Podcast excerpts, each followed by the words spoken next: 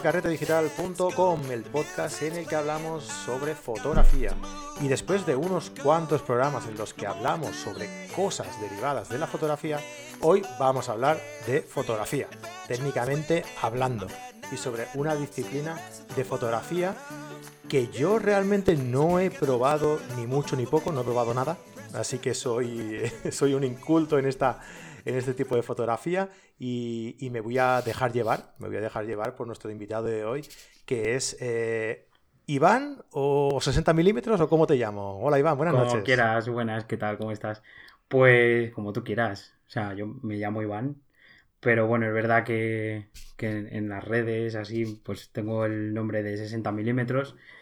Y, pero bueno, como tú quieras. Iván yo creo es mejor, ¿no? Sí, ¿no? Es más... Sí, sí, sí, más, más cercano, más normal, ¿no? Sí, más cercano. ¿De, dónde viene eso de 60 milímetros? Bueno, pues cuando empecé, cuando me creé la página web y, el usuario en Instagram, pues la verdad que no tenía muy claro si, llamarme por mi nombre, ponerme Iván González, como, como la mayoría de, de los fotógrafos, o buscarme así algo, un nombre diferente y tal. Y la verdad que, bueno, como tenía claro que me gustaba la fotografía macro y tenía claro el objetivo que tenía y que iba a usar durante mucho tiempo, que es un, bueno, pues el que uso es un 60 milímetros, pues busqué primero en Instagram si estaba acogido el usuario o no. Y la verdad que estaba libre y bueno, pues fue el, nombre con el que con el que empecé todo esto. con la página web, a, a poner, bueno, pues a, hacer las cosas que las, mi usuario de Instagram y todo, todo esto. Muy bien. Sí, hombre, porque si hubiera buscado 90 milímetros o 105 milímetros, ¿no? que a lo mejor es un poquito más, sí, más usual ¿no? en ese sentido para hacer fotografía macro. Bueno, pues eh, estamos hablando con Iván, eh, más conocido en eso, en las redes eh, como 60 milímetros. Y bueno, contactó conmigo por, por Instagram y tal, es un seguidor del, del, podcast y de todo lo que, lo que hacemos en la página web, en Carrete Digital. Y, yo creo que se envalentonó, ¿no? Oye, si quieres algún día grabamos un podcast y tal. Y yo le dije, pues venga, vamos allá. Y no sé yo si te has arrepentido, ¿no? Sí, en alguna ocasión, ¿eh? Ahora me arrepiento un poquito. Y es verdad que, que me lo he pensado mucho, pero bueno, ¿por qué no? Nada, hombre, nada. Una buena... Aquí lo interesante es que la gente explique eh, su forma de trabajar, ¿no? Porque yo eh, veo tu trabajo en, Instagram, por ejemplo, y veo fotos que me gustan, ¿vale? Veo fotografías que, que, están bien hechas, que técnicamente están perfectas, que eh, en el concepto de composición son muy buenas también. Entonces, si a mí me gusta tu tipo de fotografía, ¿por qué tú no vas a ser una buena persona para explicarme cómo realizas tus fotografías, ¿no? Para darme consejos de cómo haces tus fotografías, ¿verdad? Sí, sí, sí. Pues me parece, me parece bien. Pero vamos, seguro que todas no te gustan. que hay por ahí algunas. a ver, habrá, de todo. hay de todo, sí, sí, sí. Bueno, no, pues oye, que muchas gracias por, estar aquí, que ya sé que. a ti por invitarme, ya ves. Que las primeras veces duele un poco, luego ya te acostumbras. seguro. Pero no te preocupes que, pasa rápido, ya verás cómo pasa rápido.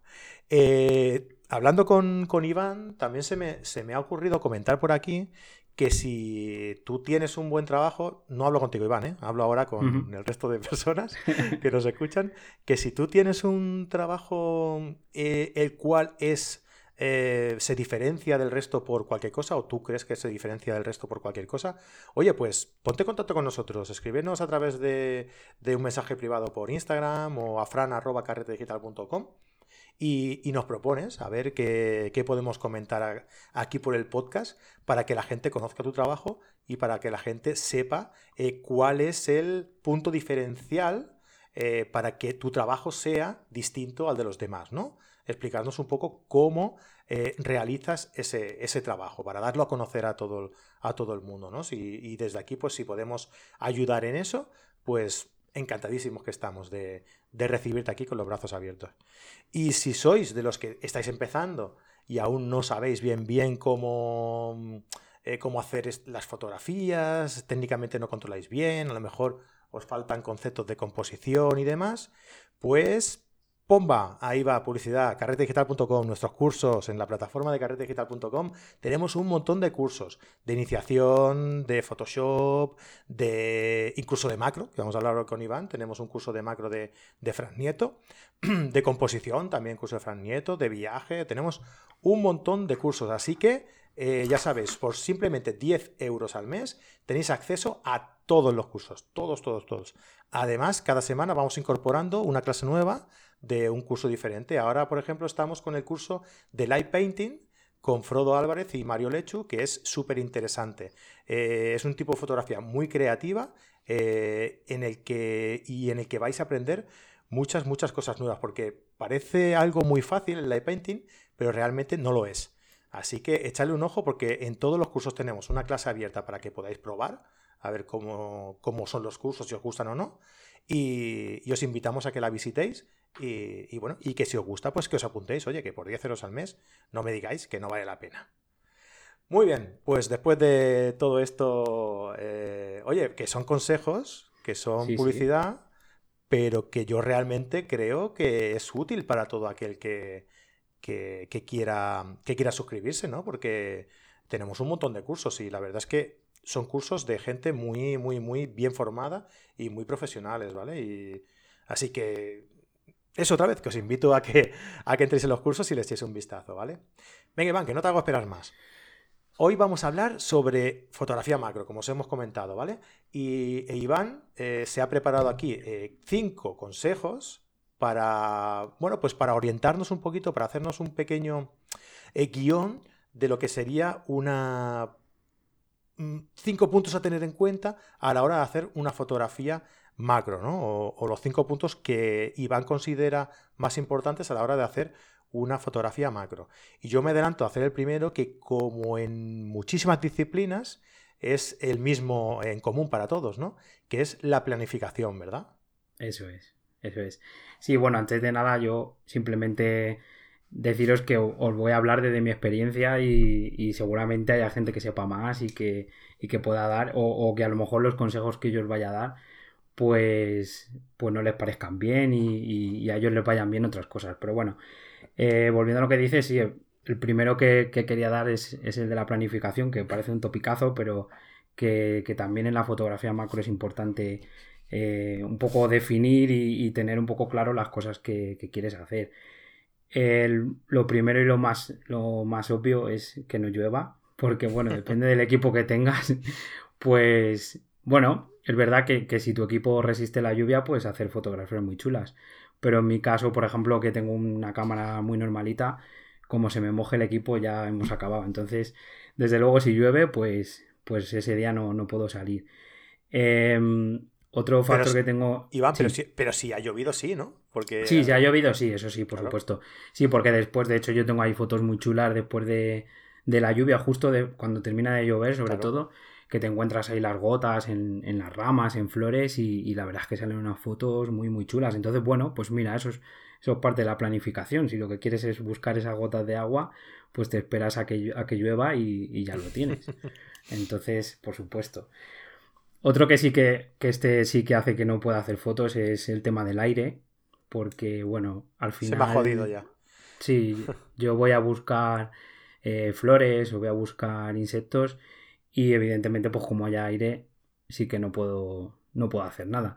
Pero además, con una ligera brisilla. O sea, ya con eso tampoco te creas que, a veces cuesta mucho y, me tengo que tirar ahí 5 minutos o 10 minutos esperando a ver si, ese poquito viento que hace para y, me deja hacer, hacer la fotografía.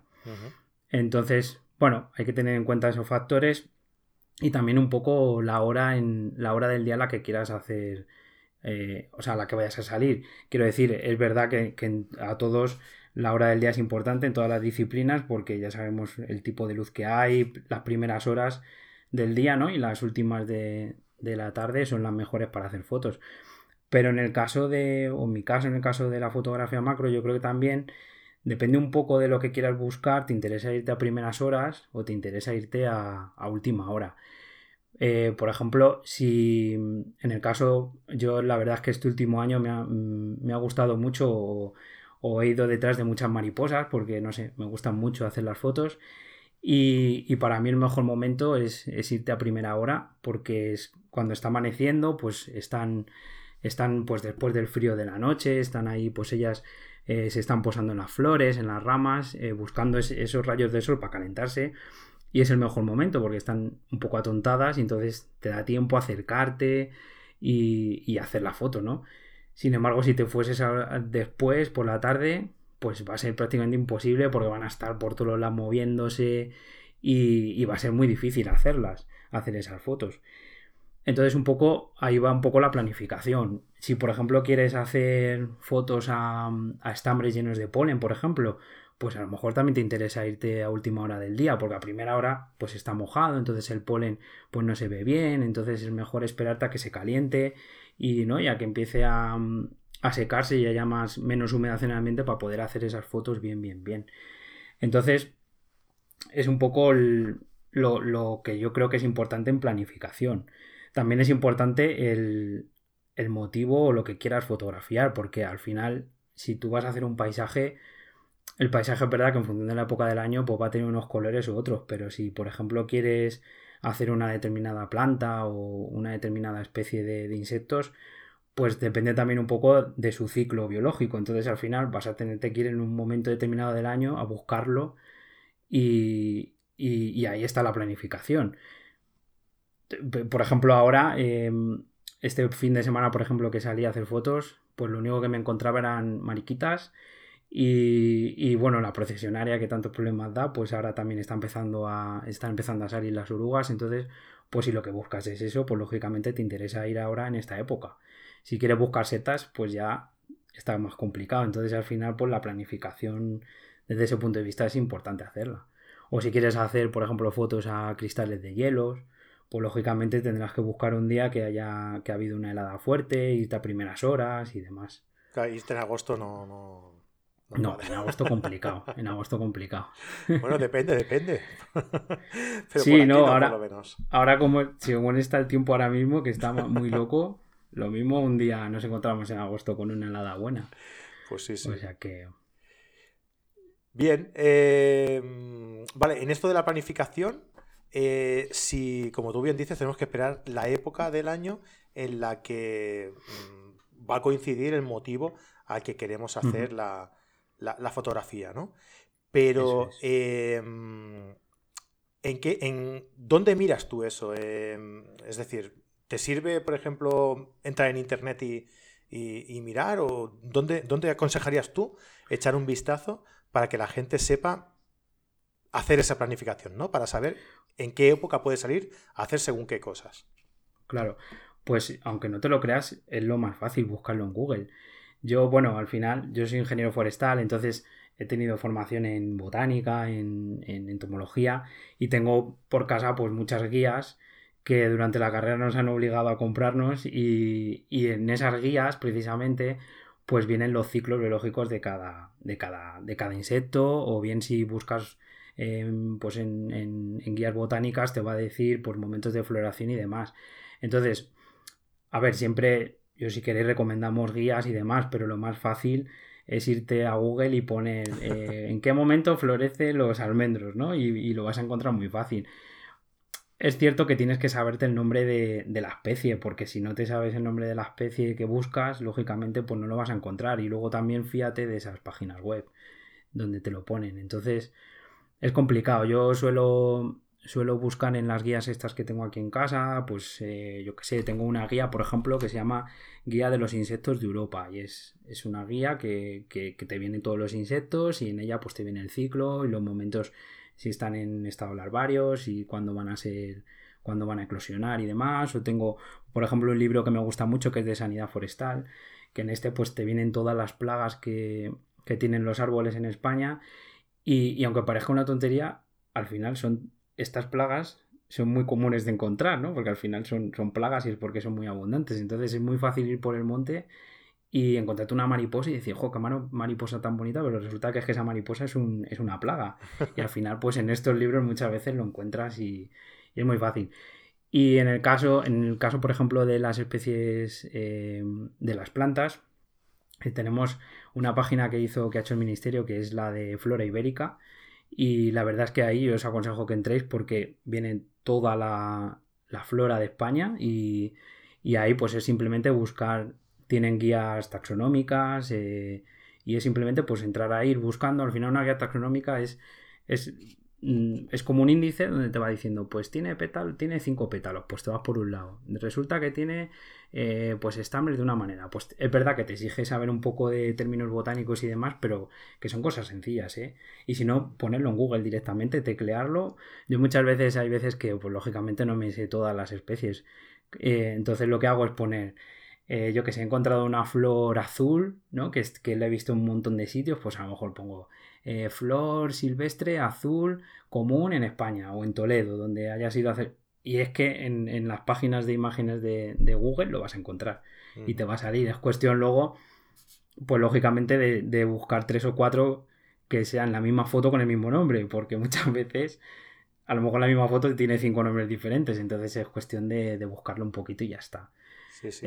De, cotejar, ¿no? Que realmente es la, planta que tú habías encontrado. Eso es. Eso es. Y si no, pues preguntarlo en, las redes sociales, que muchas veces funciona también, ¿eh? Hay veces que no se sabe y lo pones, oye, ¿alguien me puede decir en algún foro y demás? Y eso también, también te lo Seguro, seguro que sale, porque que siempre hay alguien que sabe lo que preguntas, ¿eh? Es increíble, es increíble. Bien, pues después de, de hacer la planificación, lógicamente, vamos a hacer la foto. Entonces, el punto 2 que me indicas es eh, cómo configuramos la, configuración. Eso es. Pues bueno, aquí yo creo que va a depender un poco de, la cámara que tú tengas. Yo tengo una Olympus, una, una M10, muy, muy básica. Y, y, yo, por ejemplo, me encuentro con muchos problemas de ruido con mi, con mi cámara. Entonces, pues ya el primer parámetro que fijo siempre es la ISO, que siempre esté en el, menor valor posible, que es una ISO 200, que es la que me da mi cámara. Entonces eso siempre lo mantengo fijo. Después disparo en RAW, lógicamente. Y, lo que sí que suelo hacer, pues, bueno, yo a mí me gusta mucho el formato 16 novenos, entonces siempre lo hago en, ese formato. Es verdad que cuando disparas en RAW luego te queda todo guardado en, ¿no? en la foto y luego tú en, en, el ordenador puedes subir o bajar un poquito más el encuadre si se te ha ido. Pero no sé, a mí me gusta mucho ese formato y, es el que suelo utilizar. Y luego, pues yo creo que lo que más nuevo es. Luego las subes a Instagram y se ven cuadrado, pero. Exacto, exacto, exacto. Tienes que o las pones cuadradas, o, yo en mi caso sí que intento eh, que se quede ese formato, pero claro, se ven muy pequeñitas. Eso es un problema en realidad. Se estira, se queda como más, como más bajita, como más achatada. Y además, ¿sabes qué pasa? Que muchas veces, eh, por a mí me pasa con mis fotos, que no se ven igual en una pantalla un poquito más grande que, que al final en el móvil, porque al final Instagram lo ves en el móvil y muchas veces aparte como ya te la reduces, ¿sabes? Pues se ve muy, se ve muy pequeñita. y no se aprecia bien, ¿sabes? A lo mejor. Intenta ampliar una foto que tú hayas sacado de tu, de tu equipo, eh, de tu ordenador, perfecta de foco, y perfecta de nitidez, intenta ampliar en Instagram, ya verás que te encuentras. No, pues no quiero hacerlo. mejor que no. Se va, ¿verdad? ya, la verdad que sí que, lo, sí que lo he hecho alguna vez y es verdad. Y yo, pues muchas veces pienso, digo, bueno, pues a lo mejor es la resolución que, yo la. Porque es verdad que para publicarlas en Instagram bajo un poco la resolución. Y no sé, y lo achaco un poco a eso, pero si me, si me dices eso, no. es porque. No, porque, tú, te lo tú, tú, aunque la reduzcas, aunque la reduzcas de resolución, en una pantalla tan pequeña, pequeña tiene que verse súper bien. Claro. Y no, y no se ve. pero ellos suben millones de, imágenes al día y supongo que, que, tienen que tienen que eh, hacer ese, flujo ¿no? de, reducir todas las fotografías porque si no sería una locura, necesitarían... Sí, la verdad es que sí. Pero bueno. No, podrían. Pues sí. Bueno, pues Aparte de, esto, del tamaño de la fotografía y demás, sí. Eh, em, el enfoque, ¿cómo, lo enfocas? Va. Pues el enfoque, yo al final eh, lo que hago es, hago un primer enfoque automático, porque al final, si, vas a hacer la foto a una planta, pues digamos que tienes tiempo de reacción y te puedes parar más y, hacer tú ya el enfoque manual y demás. No se va a escapar, ¿no? Claro, pero cuando, cuando tienes que hacer un insecto que, en ese momento se está moviendo, pues es donde viene la, complicación. Entonces, pues yo lo que suelo hacer siempre la llevo preparada en, enfoque automático para que me dé ese, primer enfoque y luego yo ya termino con el enfoque manual, pues ajustando justo a la, zona que yo quiero, que yo quiero enfocar y, para hacer la fotografía, claro. Entonces, yo creo que es súper recomendable porque yo habré perdido fotos, pero muchas, por, por no hacer este último ajuste manual y porque al final te quedan, tú te crees cuando la ves en, en, la, en, la, pantalla de la cámara, piensas que ha salido bien y luego cuando te vas al ordenador resulta que, no estás enfocando donde querías y, y, pierdes muchas fotos por eso. Entonces, para mí es muy recomendable, la verdad, hacer este, esta, si tu cámara te deja, o yo no sé la verdad si todas las cámaras te dejan hacer este enfoque automático y manual, no, no lo sé, la verdad. Pero la mía sí que puedo y la verdad que es, es muy recomendable. Hay otras también, bueno, yo creo que casi todas, te amplían también la zona en la que estás enfocando, entonces eso también puede ser una, ayuda para, pues cuando empiezas, pues para saber si lo estás haciendo bien.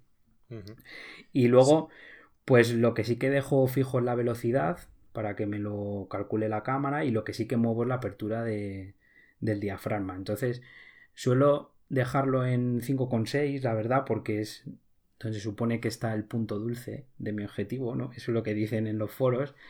Bueno, y es verdad, a mí me gusta mucho esa apertura.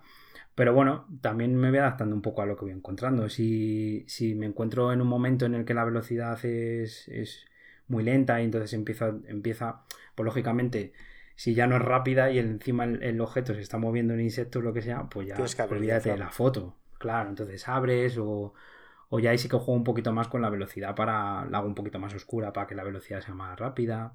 O sea, pero tú estás. bueno. En ese caso estás un poco limitado, ¿no? Porque si el primer, el primer criterio que tienes que tener en cuenta es la ISO, porque no te fías de poner una ISO alta. claro, si tienes que. Si tienes que disparar más rápido y, y, te, y te arriesgas abriendo diafragma, eso es. O subes velocidad, o, subes eh, ISO y te arriesgas a tener algo de ruido. Mogollón de ruido. O tienes que abrir Está complicado. O directamente pasas de hacer la foto. También es otra solución. Porque ni manera. no, está complicado. O tienes que comprarte otra cámara que tenga mejor ISO. Exacto, esa es la, eso es lo siguiente que quiero hacer, pero bueno, ya con el tiempo ahí ya te preguntaré por qué hay tantas que y, en función del mes que, en el que quieras comprártela, salen unas o salen otras. Pero sí, de eso lo tengo en mente, sé que, sé que estoy muy limitado en ese punto, entonces bueno, pues yo, pues lo que te digo, también un poco pues para que la gente vea que, no hace falta tener la última cámara para poder hacer fotos, simplemente conocer el equipo que tiene, las limitaciones y jugar con los parámetros y ya está. Y, y si bueno, pues si la escena en ese momento es muy oscura y y el insecto se está moviendo y no puedes hacer la foto, pues ya está, pues no la haces, ya la, ya la harás en otro momento. Otra solución es, es, aportar luz extra, ¿no? Que bueno, este es el, el, siguiente punto en el que querías hablar, ¿no? De un poco de estabilización y de, y de luz extra, de flash. Eso es. Em, yo la verdad que no, que no lo uso. Pero sí que es verdad que mucha gente me escribe y me dice, oye, ¿y, no usas flash? ¿Y qué flash me recomiendas? Y yo la verdad que no lo uso, pero porque no es usarlo en realidad, porque me parece que es difícil.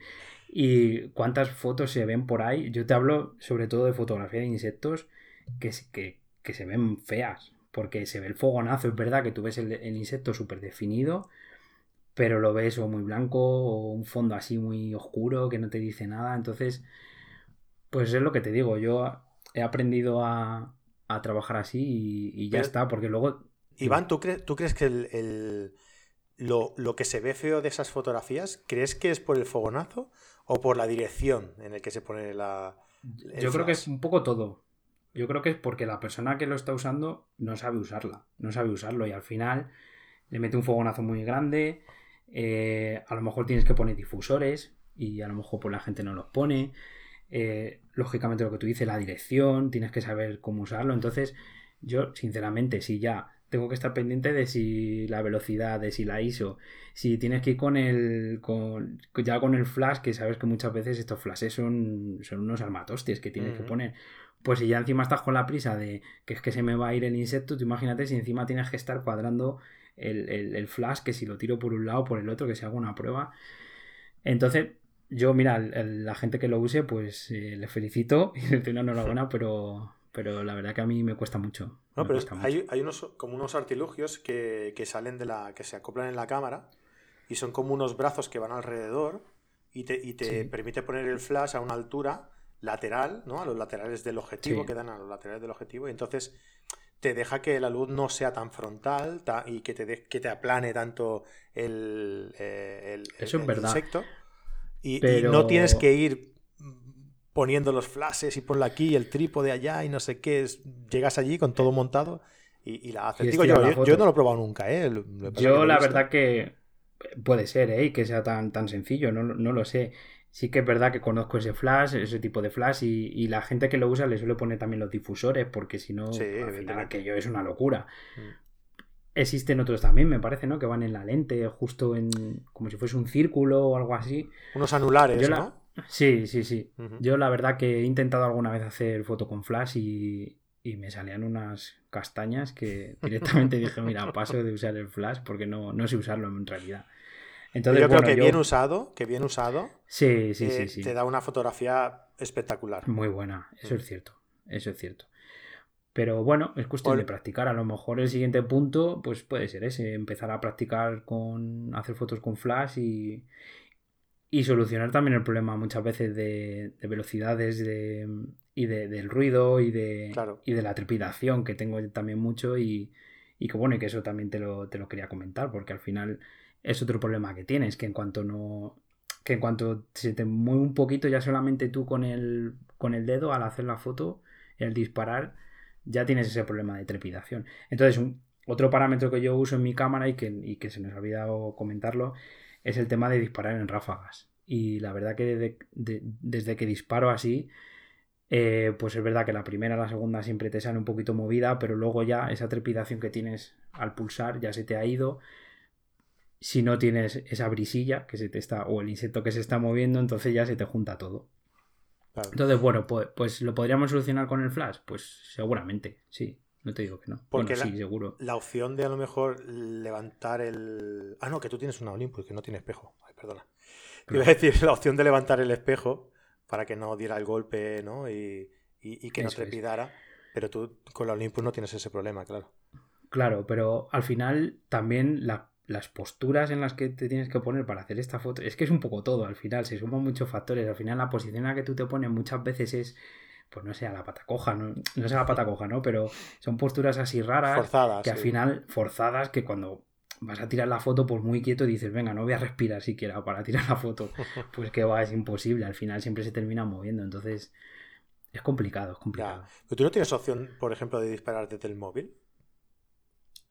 Sí, sí que la tengo, pero es que es, que es complicado. O sea, al final, eh, para una planta sí que lo puedes hacer, pero para un insecto muchas veces es que mm, si tienes que estar, coloca el trípode, coloca los flashes, eh, ajusta el enfoque, todo, la composición y, dices, venga, ya lo tengo todo y ahora voy a disparar con el móvil. Es imposible. O sea, yo por lo menos no sé hacerlo, no lo sé. ¿eh?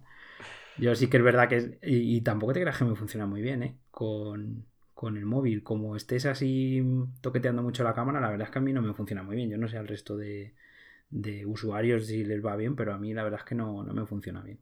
Mm. Ahora estoy probando eh, hacer apilado de imágenes. Y la verdad que ahí sí que estoy un poco notando pues esos problemas de ruido, de enfoque. La verdad es que se, se soluciona mucho, pero, pero es un poco más de lo mismo. O sea, al final tienes que hacer. Es difícil hacerlo en un insecto porque, ¿sabes? ¿No? Tienes que tirar a diferentes. En, diferentes enfoques y tienes que conseguir que el insecto esté quieto. Entonces es, es complicado. Pero bueno, ese es mi reto de este año. He empezado ya ahí a hacer algunas fotillos y la verdad es que quedan bien, ¿eh? Quedan muy, chulas. Bueno, lo que hablabas de la, de la trepidación, supongo que, claro, evidentemente, para evitar esa trepidación, Mm, las fotos a pulso no se pueden hacer, ¿no? No. Entonces tenemos que utilizar un trípode, un monopié o algo que estabilice la, cámara, ¿no? Eso es, al principio sí que, sí que salía sin el trípode y sin el monopié y la verdad es que perdía muchas fotos que tú aparentemente pensabas que las habías hecho y te ibas a casa, guau, qué foto me he hecho y luego llegabas, te pones en el ordenador y estaban todas o, movidas o, o, no enfocado donde tú querías. Entonces, el, no tenía yo mucha confianza y porque al final también tienes que ir a, tienes que andar por el monte, hay, hay veces que estás pues en, cuesta, estás en, situaciones complicadas, imagínate, con la mochila, con el trípode, con la cámara, pues al final es, complicado. Entonces yo era un poco reacio de usarlo por eso, porque quería ir más ligero por, por las zonas donde yo voy a hacer las fotos, pero es verdad que desde, que empecé a usar sobre todo el monopié, se me abrió un mundo y, y la verdad es que lo aconsejo mucho. Al final el monopié es, la verdad es que es cómodo, porque tú lo llevas, es como si llevas es un bastón. Y en el mm. momento que tú llevas la cámara preparada, en el momento que ves lo que quieres dibujar, o sea, lo que quieres fotografiar, pues te lanzas a por ello. Entonces, si lleva una rótula, es muy cómodo también, porque al final puedes ajustar ahí hacia arriba, hacia abajo, hacia un lado y demás. Entonces, yo para mí es, muy aconsejable. Entonces, al final, lo, con la experiencia que tengo con mi cámara y durante este tiempo, pues al final haciendo esos ajustes que te digo de la cámara, sin usar flash, y llevando el, el monopié pues he conseguido hacer, hacer fotos yo creo que para mí en condiciones por lo menos al menos que estén enfocadas y que no estén movidas y, y, y, que a mí me gustan la verdad o sea que no sé yo creo que es recomendable bueno sobre todo es buscar la, la comodidad ¿no? y la rapidez para, hmm. para, para, no perderte la foto sobre todo ¿no? eso es porque claro con el trípode a lo mejor mm, es para hacer un tipo de fotografía más pausada, ¿no? Como el paisaje, por ejemplo. El paisaje no se va a mover. Claro. Entonces. Eh, a ver, es verdad que, si quieres hacer una. Si quieres ir. Yo cuando voy, cuando hago las salidas que hago, voy, me llevo, o sea, voy preparado para por si me encuentro una flor o por si me encuentro un, insecto. Entonces al final llevo todo. Pero es lo que tú dices, si vas a hacer una flor, te puedes parar y sacarte el bocadillo si te da la gana, disparar con el móvil, porque ahí no tienes problema. Ahí lo que hago, más que disparar con el móvil, uso el temporizador y ya está. Pongo dos segundos y me, alejo de, la cámara y ya está. Y ahí evito el problema. Pero como quieras ir a buscar insectos, es que es, que es cuestión de segundos. Es que en segundos se te ha ido, se te ha ido el, momento para hacerlo. Sí, sí. Y ves un bicho ahí que dices, madre mía, está e, en su punto, ¿no? Sí, y, sí, y llegas allí, ¡ostras! Mierda. Ostras, es que me ha pasado muchas veces lo que tú dices, decir, Buah, mira qué momento que le está dando los rayos ahí, está justo en el final de la flor, no sé qué, le voy a hacer la foto y cuando, cuando ya tienes todo colocado, pues eh, que al bicho no le apetece que le haga la foto y se da la vuelta o, se va. Y ya está, y te has quedado sin foto. Tienes todo preparado menos el bicho. Exacto. Así que bueno. Pero bueno, es cuestión de, saber eso, que. Pero imagino que es como en todos los en todas las disciplinas. O sea, sales al campo y, y hay veces que te vienes con dos fotos. Y hay otras veces que te vienes sin nada porque directamente no encuentras nada. Entonces es un poco. Es pues eso, vivir el momento, el rato y, y que te, y saber que cuando sales pues te gusta, desconectas de todo y ya está. Y si te traes tres fotos, pues tres fotos. Hay otros días que te traes 20 y si un día no te traes nada, pues ya está. quédate con ese momento, ¿no? Que has salido a... Claro. Al final lo que, cuenta no es tanto tampoco el resultado, sino el, buen rato que has pasado, el, transcurso de, preparar todo, de... Hombre, sí, luego también te traes una buena foto, pues oye, la recompensa lo vale, ¿no? Pero, pero bueno, que te quiten lo bailado, ¿no? Como se suele Pues yo mira que hay muchos días que salgo y digo, eh, a lo mejor me tiro una hora, hora y media haciendo fotos y no consigo hacer nada y de repente hago una y digo, ya está, ya me puedo ir a casa, que ya tengo, ya tengo la foto que quería. Y el deber cumplido, ¿no? El deber cumplido. Sí, sí, sí. Después de haber a lo mejor, yo qué sé, echas 300 fotos, porque en el momento que te pones a disparar en modo ráfaga, pues ya sabes, en cuanto aprietas te hace 10 de golpe, o sea que es que en un momento hacen muchas. Así que bueno. Muy bien, vale, otro punto, el cuarto, eh, la composición. ¿Qué tenemos que tener en cuenta en relación a la composición para conseguir una fotografía eh, macro que sea, que sea potente? Pues aquí la composición yo creo que va un poco en gustos, ¿no? Porque cada uno le gustan las fotos de una manera, pero yo creo que para mí, yo cuando veo una foto sobre todo de, insectos, mm, con insectos sobre todo lo que voy a fijarme es en el ojo del insecto y ver que está, que está enfocado o que no está enfocado. Entonces yo creo que un poco lo que hay que intentar siempre pues es, eh, o al menos lo que yo intento es siempre enfocar al, ojo del insecto, eh, intentar dejar espacio, ¿no? Hacia el lugar donde, donde está mirando el insecto y tener un poco de cuidado pues, con la luz. Lógicamente, si, si el insecto está, a ver cómo te lo explico, o sea, intentar pues eso, que la luz le esté dando justo por el lado donde él le está mirando. Entonces, intentar buscar ahí la, composición, dejar pues lo de siempre, ¿no? Eh, la regla de los tercios, dejarle un poquito a un lado para que, ¿no? Para que la composición esté mejor. Yo creo que son cosas muy, muy básicas y muy, muy, son topicazos al final, ¿no? Porque todos en su disciplina intentan hacerlo así. Pero bueno, yo son un poco lo que hago y luego también tener suerte. Porque es lo que te digo, vas con la cámara, vas con el trípode, encuentras el insecto y ya encima quieres una composición buena. Entonces, cuesta, cuesta un poco, pero bueno. Yo lo que sí que siempre hago, por ejemplo, es llevar el, el, punto de enfoque, siempre lo llevo a, la derecha. No sé por qué, siempre tiendo a tener siempre los. a poner los objetos o las, las flores, los insectos siempre a, la derecha. Yo no sé por qué me sale así siempre. Y entonces, pues es otra forma de ir preparado también un poco para buscar esa composición. Entonces, ir acercándote al insecto de tal manera que sepas que tu enfoque lo vas a tener al lado derecho para que cuando tú llegues, pues eso, ¿no? Buscar que la cabeza esté mirando hacia el lado izquierdo en este lado, que sería donde estaría el espacio, y buscando, pues eso, que si le llegan los rayos o que si hay un hueco por donde se ve el sol, pues intentar ahí hacer un poquito de, pues que se vea, no sé, entonces, o, buscar desenfoques, a lo mejor con, con plantas que tienes delante, y sabes que, pues a mí me gusta mucho eso. A mí, en realidad, las fotos que más me gustan y las que intento hacer, pero que no siempre que son difíciles, es el insecto de frente, la cara de la cara del insecto.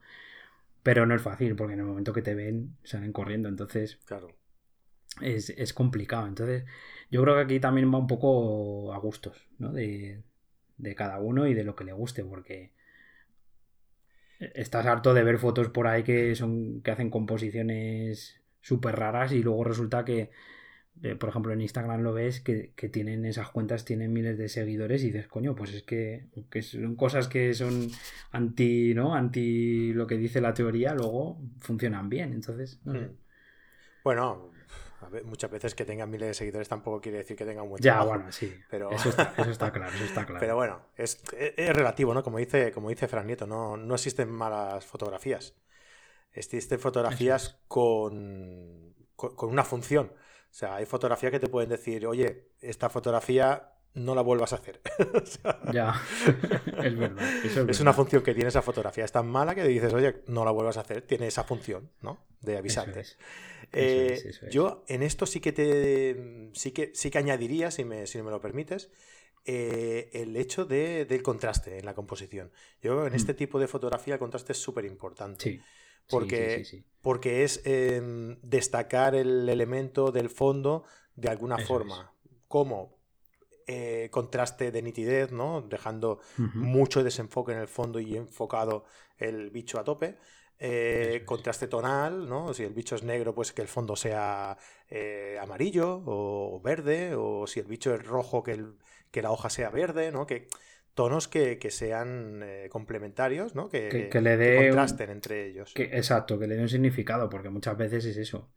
Hacer fotos que no valen para nada y, a lo mejor es el fondo el que no te pega, porque los colores no pegan o porque, yo qué sé, o porque está muy oscuro, o sea, que, sí, que sí, claro, por supuesto. Yo creo que eso es, fundamental, o sea, eh, tener en cuenta el tema del contraste en composición, ya sea en fotografía macro o en cualquier otro tipo de fotografía, es fundamental porque el contraste lo es todo. O sea, ya, ya no me refiero solo al contraste tonal, ¿no? Sino al contraste eh, fundamental, por ejemplo, ¿no? Al, eh, conceptual.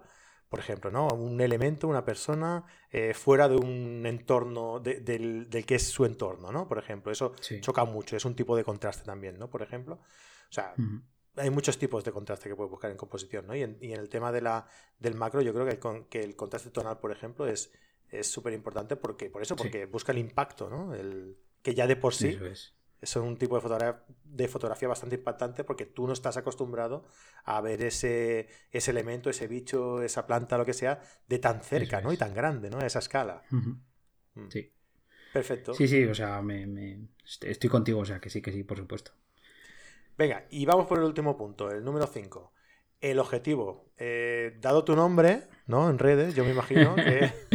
Está claro, ¿no? El que uso. Que tú usas un 60 milímetros, ¿no? ¿qué, querías destacar dentro del tema del objetivo? Nada, pues aquí un poco. poco. A ver, es. Hay veces que, que la gente dice, ojo, es que yo no puedo hacer fotografía macro porque no tengo un objetivo macro. Pues bueno, Es verdad que ayuda mucho tener un objetivo macro, pero, pero bueno, que también hay, hay otras, otras opciones, ¿no? De conseguirlo y es un poco... Eh, o sobre todo si no tienes claro si quieres dedicarte, invertir el dinero en, hacer fotografía macro, pues es eh, utilizar por los típicos anillos inversores que, podemos utilizar para, convertir los, objetivos en, en, objetivos bueno, en objetivos macros, ¿no? ¿no? son macros, eh, pero nos entendemos, ¿no? Te sirve reducir, el, reducir la distancia de enfoque, básicamente, ¿no? Eso es, eso es, eso es. Entonces, bueno, hay, hay muchos tipos de, objetivos, pero sobre todo es que a mí me llama mucho la atención porque eh, estoy viendo muchas fotos que muchas veces hablo con los, hablo con los autores y utilizan eh, lentes para móvil, que son lentes macro y alucinas, ¿eh? Los resultados que dan. Entonces, pues es un poco, lo, un poco el consejillo que quería dar, que si no tienes un objetivo macro y quieres empezar, y es verdad que los, anillos inversores esto a veces son difíciles de usar porque no puedes toquetear nada, que, se animen a utilizar las lentes de los móviles porque son muy son baratas al final, las, lentes estas de, de macro, y tienes unos resultados muy buenos, ¿eh?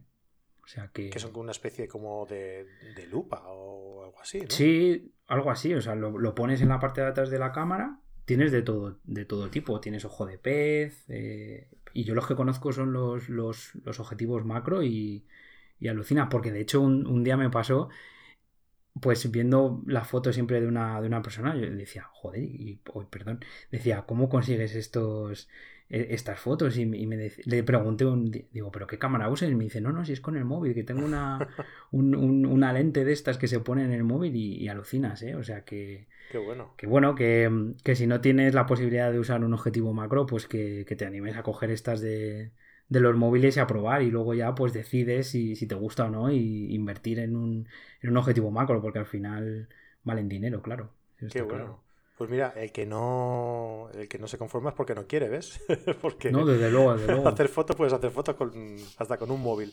Hacer sí, sí, sí, sí, sí, es, alucinante. Muy bien. Pues, pues nada, Iván, pues ya está. Hemos dado los cinco consejos que queríamos eh, trasladar a los, a los oyentes. Y yo creo que ha quedado, que ha quedado bastante resumido y bastante claro los conceptos básicos para aquel que quiera empezar a hacer eh, fotografía macro, por lo menos bajo tu punto de vista, ¿no? Bajo tu criterio. Eso es. Como decía al principio, ¿no? De una persona que tiene un trabajo eh, de fotografía macro muy interesante, sobre todo eh, podéis mirar en su cuenta de, Instagram, por ejemplo, 60 milímetros, o en tu página web, ¿verdad? Que es 60milímetros.com, ¿verdad? .com, la misma, eso es. Muy bien. pues nada, muchísimas gracias por, por estar aquí. Pues a ti por, por darme esta oportunidad, claro. No hay de qué, hombre. ¿Te has encontrado bien? ¿Te has encontrado a gusto? Sí, sí, sí, sí, sí. Al principio un poco nervioso, pero bueno, supongo que, es lo normal. Pero ya con ganas porque te he escuchado tantas veces que, me apetecía participar, así que muchas gracias. Nada, muchas gracias aquí, a ti por, por pasarte por aquí y explicarnos estos conceptos de, de macro. Iván, cuídate mucho y a seguir haciendo esas fotazas que haces, ¿vale?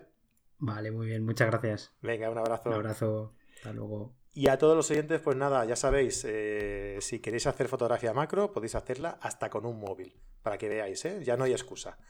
Eh, explicadnos por ahí en los comentarios si, queréis eh, algún otro consejo que se os pueda ocurrir a vosotros para hacer fotografía macro. Si veis que, que nos hemos dejado por comentar alguna o vosotros hacéis alguna más especial o diferente o tal que, creáis que podamos eh, comentar que por aquí, pues nos la dejáis en los comentarios y nosotros el próximo día lo, comentamos, ¿de acuerdo?